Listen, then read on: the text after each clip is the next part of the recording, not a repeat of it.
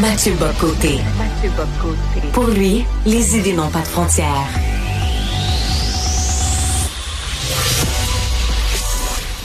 Au contraire, les idées mènent le monde. Réflexion, observation, échange, critique, solution. Mathieu Bocoté. Le football, hein, c'est une vraie religion aux États-Unis. C'est le sport des Américains. Et quelques jours après cette grande messe du football où euh, les Chiefs de Kansas City ont remporté le Super Bowl, ben c'était les grandes célébrations dans les rues de la ville. Il y avait à peu près un million de personnes de rassemblées. Les joueurs étaient là. C'était une ambiance festive, une magnifique journée. Puis là, paf, le chaos arrive, une fusillade. L'impensable se produit. Quoique l'impensable aux États-Unis en matière de fusillade, j'ai l'impression euh, qu'on se surpasse d'horreur en horreur.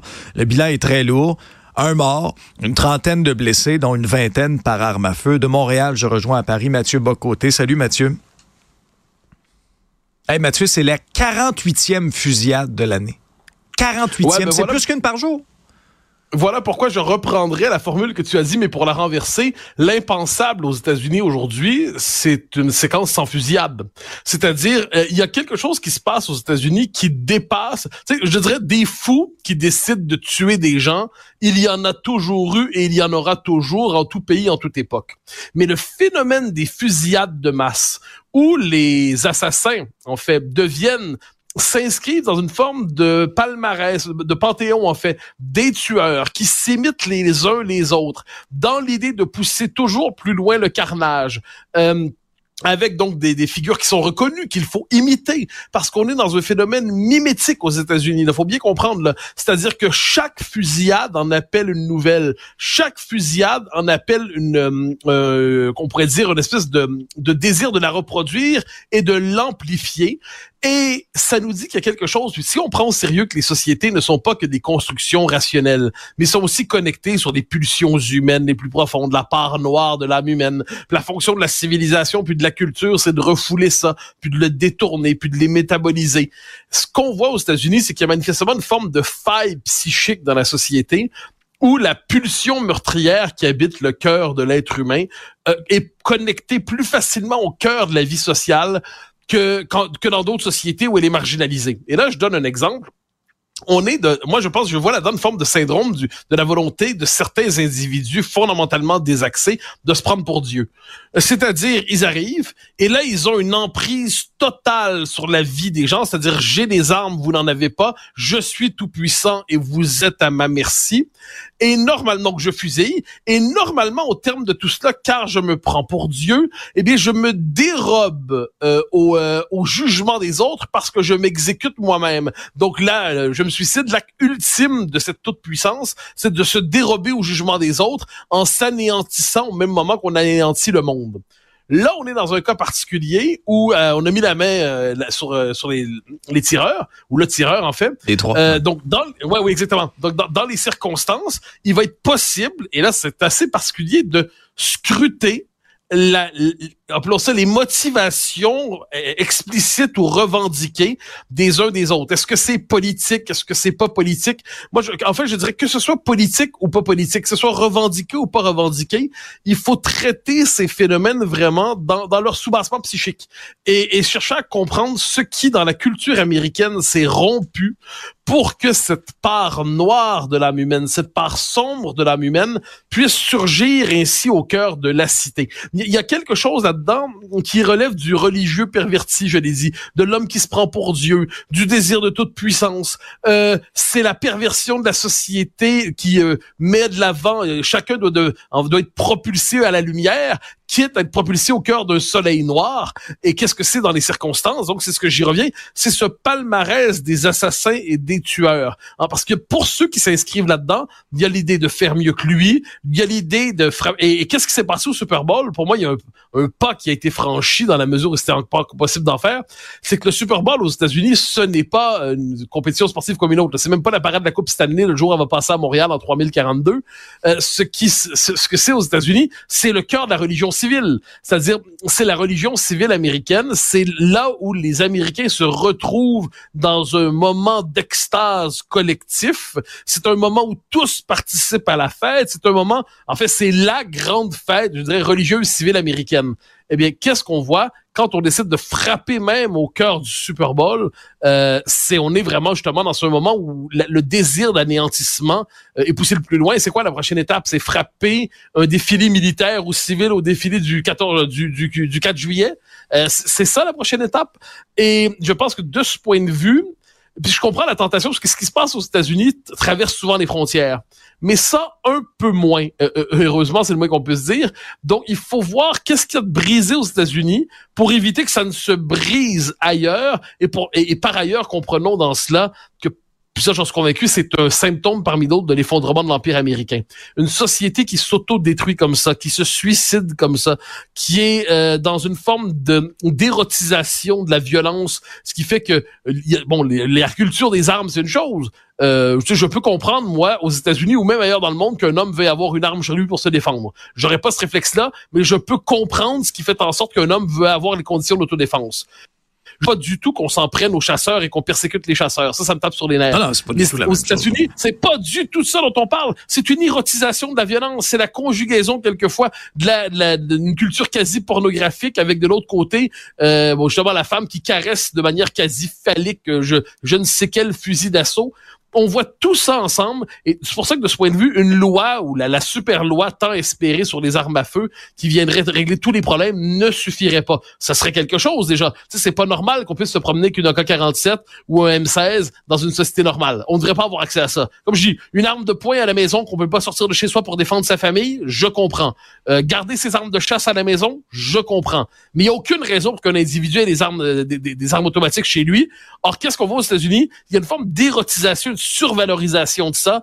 Donc, je pense que c'est une faillite profonde de la culture américaine qui nous rappelle aussi à quel point nous devons tout faire puis de ce point de vue, pour ne pas s'américaniser nous-mêmes. Ouais, et beaucoup d'hypocrisie, moi, je trouve, Mathieu. Euh, on, entend et on lit toujours les mêmes commentaires après des fusillades. Thoughts and prayer. Pensée, prière, accompagne des victimes. Il n'y a rien qui change. Ah ben ça, je pense pas. En fait, le fait est que je pense pas que politiquement ça va changer. La structure politique et constitutionnelle du pays ne permet pas que ça change. Donc, puis ensuite c'est un peuple beaucoup plus religieux que les autres. Donc, ce qui vont effectivement les les pensées pour ceux qui ne croient pas, les prières pour ceux qui croient. Bon, c'est une chose, mais dans les circonstances, manifestement, c'est bien peu. Bon, de retour chez nous, euh, un des débats, c'est est-ce qu'on doit abaisser la limite d'alcool permise dans le sang de 0.08 à 0.05. Euh, le Parti libéral veut en faire un cheval de bataille, mais la CAQ n'est pas très ouverte à tout ça. T'en penses quoi, toi? Euh, je, suis sur cette question-là plutôt qu'acquiste. C'est-à-dire, je pense qu'il y a un compromis de bon sens qui s'est établi. Puis on dira, dans d'autres sociétés, c'est autrement. C'est 0.05 la norme ailleurs, j'entends.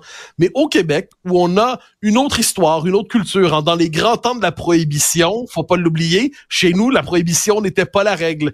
Euh, on a un autre, euh, on nous dira, oui, mais en Europe, euh, plusieurs, endroits, c'est 0.05, même moins. Oui, mais on n'a pas la même structure de transport en commun d'une manière ou de l'autre. Et moi, je trouve que le, le, le mieux, tu le bien. Hein, euh, c'est quand même cette obsession-là, quelquefois, à vouloir être tellement vertueux, à vouloir tellement encadrer la vie des gens, à vouloir tellement se substituer à la responsabilité individuelle des uns des autres, à vouloir tellement encadrer, on oublie que ceux qui prennent un verre de trop, mais deux, mais trois, mais quatre, mais cinq, mais six verres de trop, et qui sont à l'origine de la plupart des accidents, eux seront pas impactés, comme on dit en mauvais, en mauvais français, par cette loi-là, mais le couple, le commun des mortels, qui se permet un soir par mois, deux soirs par mois, un soir par semaine, s'ils sont chanceux, d'aller au restaurant, eh bien, la bouteille de vin qu'ils prennent devient les conduit vers la possibilité du, euh, de, de, de, l'infraction. Alors que on a appris à gérer ça. J'y reviens. Le commun des mortels est, est beaucoup moins idiot qu'on ne le dit. Le commun des mortels a davantage le sens des responsabilités qu'on l'entend. Puis, je balais pas du revers de la main la proposition des libéraux. Je n'y vois pas que démagogie. Euh, J'y vois une forme de tentation euh, hygiéniste et d'encadrement de la vie où on veut limiter au maximum les, ou au minimum ça veut les risques, mais une société qui ne risque rien, une société qui ne, ne dégage pas un espace de liberté et de responsabilité pour les individus, c'est une société asphyxiante et étouffante. Donc, je trouve que le point 08, il est rentré dans la culture. Le point 08, c'est pas juste une règle de droit au Québec. Point 08, c'est une norme culturelle acceptée par tous qui fait en sorte que dans une fête, on se regarde puis on envoie un puis dit là, mon ami, t'as as trop bu, euh, on va te donner un coup de main. Et ça, c'est quand une règle devient est intériorisée dans les mœurs et dans la culture, c'est là qu'elle devient forte on a une règle culturelle dans les mœurs qui est forte. C'est le point 08 au Québec. Je ne serais pas de ceux qui voudraient faire du zèle, aller au point 05, puis après ça au point 02 quand ça viendra. On, on a une forme de statu quo payant sur ça, je crois. Et c'est le chantage qu'on entend chez certains en disant, ah, ben vous êtes donc complice de possibles, de prochaines victimes de l'alcool au volant. Non, à un moment donné, il faut éviter de culpabiliser les gens en toutes circonstances lorsqu'ils défendent, je crois, un compromis culturel et juridique qui tient.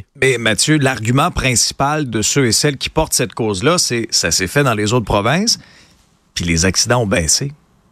Mais j'entends, c'est pour ça que je dis, on n'est pas dans une bataille en ce moment, genre chacun dégaine son épée, puis à qui sera le plus valeureux chevalier. Je dis la culture québécoise, euh, qui, est une culture euh, singulière, on n'a pas le même rapport, j'insiste, on n'a pas le même rapport à l'alcool, on n'a pas le même rapport euh, au déplacement, à la fête et tout ça. Et je pense qu'on a chez nous trouvé parce qu'aujourd'hui, il faut se rappeler l'histoire de la prohibition. C'est quand même particulier. Effectivement, à l'époque, on était en Amérique du Nord, un endroit un peu en décalage. Mais c'est un décalage qui était légitime. Et moi, je pense que ce qui se joue ici, c'est moins la question des, morts au volant, et ainsi de suite, qui sont évidemment tragiques chaque fois, que de la, de la responsabilité, de la liberté de chacun de mener sa vie sans que le gouvernement ne multiplie toujours des réglementations. Question importante sur... Euh, la refonte de la carte électorale euh, et, le poids des circonscriptions, Mathieu, et on s'inquiète un peu du poids politique de la Gaspésie en vue d'un éventuel redécoupage. Ouais, et moi, c'est pour ça que je voudrais dire défense politique du poids, en fait, défense du poids politique de la Gaspésie. Au Québec, on a une assemblée. C'est une, c'est l'Assemblée nationale. Dans d'autres pays, pour équilibrer, on a, puis même à Ottawa, on a d'un côté l'Assemblée euh, nationale, puis de l'autre côté le Conseil législatif. On l'a déjà eu, qui est censé représenter le pouvoir des régions. Puis à l'Assemblée nationale, on a le vote plus proportionnel d'une manière ou de l'autre, bien que ce soit avec des comtés, mais globalement l'idée de la proportionnalité. Au Québec, on a tout fusionné dans une assemblée. Donc, notre Assemblée nationale doit tenir compte du poids des régions. Notre Assemblée nationale doit tenir compte de la diversité profonde du Québec, du fait qu'il faut tenir compte du poids de la Gaspésie, du poids de l'Abitibi-Témiscamingue, du poids du Nord et ainsi de suite. Et je pense que la volonté euh, au nom d'une logique un peu trop artificialiste, un peu trop statistique, de sacrifier le poids politique de la Gaspésie, parce que c'est ça dont on parle ici en ce moment, dans les faits, c'est un coup donné aux régions du Québec, c'est un coup donné sur leur capacité à peser sur leur développement, à orienter le Québec, à faire en sorte que ces régions soient correctement représentées, parce que et qui contribuent, c'est pas seulement des territoires vastes habités par des kidam, ça participe aussi profondément à l'identité québécoise. Et de ce point de vue, je pense qu'on doit, dans, dans l'idée de redécouper la carte, il faut être très prudent là-dedans. Il faut avoir le souci de la représentation régionale qui est absolument essentielle, qui est aussi, je l'ajoute en passant, la représentation des francophones. Mais donc, dans tout cela, le poids politique de la Gaspésie est un peu le symbole de la nécessaire prudence pour éviter de déconstruire un système qui finalement nous sert bien lorsqu'il tient compte des régions. Ben, il y a ça.